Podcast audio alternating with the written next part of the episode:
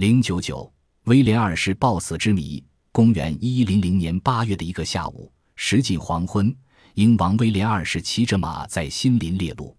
由于这位国王脸色红润，一般人称他“红面庞威廉”。当时新林华为皇室狩猎禁苑，占英国南部一大片土地。同行的人有威廉的弟弟亨利和一些随从。一行人分成几个小组后。国王和他的亲信顾问蒂雷尔摒弃出列，其后发生的事情直到现在还是一个谜，是惹人揣测的悬疑事件。一般人知道的事情大致如下：一只赤鹿从国王附近跑过，他立刻射了一箭，射中目标，但是赤鹿没有死。有好一会儿，威廉不动声色地坐在马鞍上，用手遮挡着夕阳的斜照光线，想看清楚那只赤鹿怎样走避。就在这时候，蒂雷尔射了一箭，没有射到鹿，却射中国王。国王向前面倒下去，摔到地上的时候，那支箭更深地插进他的胸膛，国王当时便死了。蒂雷尔赶忙奔出树林，逃往法国。亨利则和其余的人策马飞奔，赶到附近收藏皇室财宝的曼彻斯特。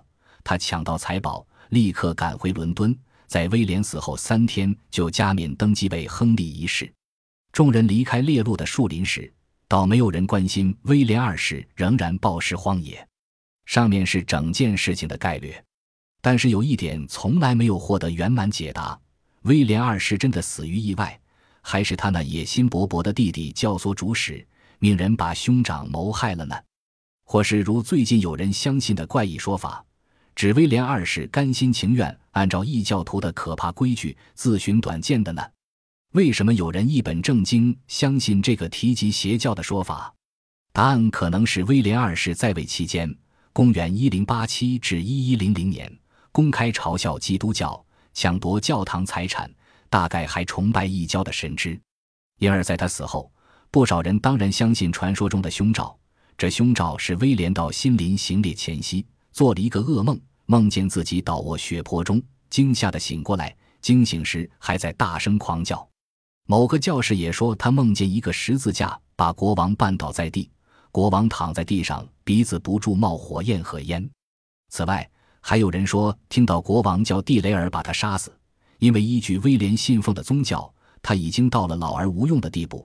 身为一个权力渐衰落的国王，一定得在仪式中引颈就戮。诸如此类的传说很容易为人们所接受。因为很多人讨厌这个暴虐而且显然不信仰基督教的国王，要使他死于意外而毫不足惜。不过，也许有人为掩饰事情真相而编造了这些故事，同时予以散播，到处流传。今人却有充分理由相信，新林驾崩事件由威廉的弟弟策动，因为威廉横死，亨利最为有利。威廉一世有三个儿子，威廉二世排行第二。威廉一世在生时已给几个儿子分家，把法国的诺曼底留给长子罗伯特，把英国给了次子威廉。亨利只获得一大笔财富，但是没有土地。大哥与二哥经常发生争执，甚至打起仗来。但是到了一千零九十六年，二人又言归于好。罗伯特决定率十字军东征，需要好大一笔军费，于是以诺曼底为抵押品，向威廉借了他需要的钱。可是，一千一百年夏季，罗伯特启程返国，还新娶了一个非常有钱的女人。威廉打定主意，不让哥哥还债，赎回诺曼底，开始整军精武，预备夺取诺曼底。正在做这种准备的时候，出了新林列路驾崩事件。同时，假如亨利真的要篡夺英国王位，他一定已看清楚形势，知道自己得赶快行动。威廉死后，急如闪电的行动显示他事前早已做了一些准备功夫。如果等罗伯特回到诺曼底，事情发展极可能出乎意料之外，妨碍他篡位的计划。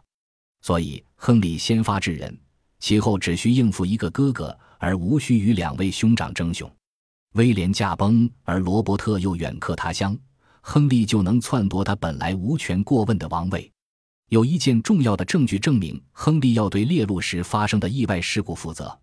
他从来没有试图抓蒂雷尔回来治以弑君之罪，连没收他的土地以作惩罚也没有。可是，以亨利的为人和本领，是不是足以组织这样一个谋朝篡位的大阴谋呢？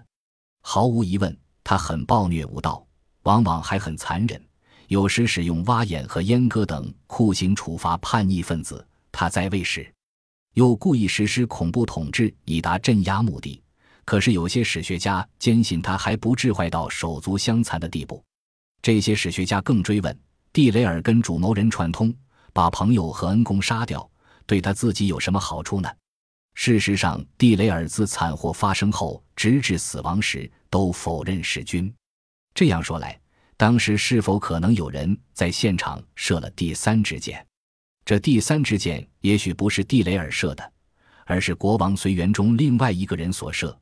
有些史学家的确这样想，还有人坚持说这根本就不是谋杀，而是意外事故。在那个时代，打猎是一种危险的运动。林木稠密，许多骑马猎人不是撞在树干上摔碎腿骨，就是被树枝绊住栽下马来。猎人追赶猎物最易兴奋忘形，那时所射的箭，每一只都足以酿成危险。事实上，罗伯特有一个私生子，就在他叔父死前几年，在同一树林里死于意外。虽然如此，抱怀疑态度的人还是指出。就是那些认为亨利不致手足相残的人，也不得不承认亨利却非善类。亨利一世在位三十五年，期间从仅存的哥哥手上强夺了诺曼底，还把罗伯特囚禁在英国的监牢内，直至罗伯特八十岁寿终之时。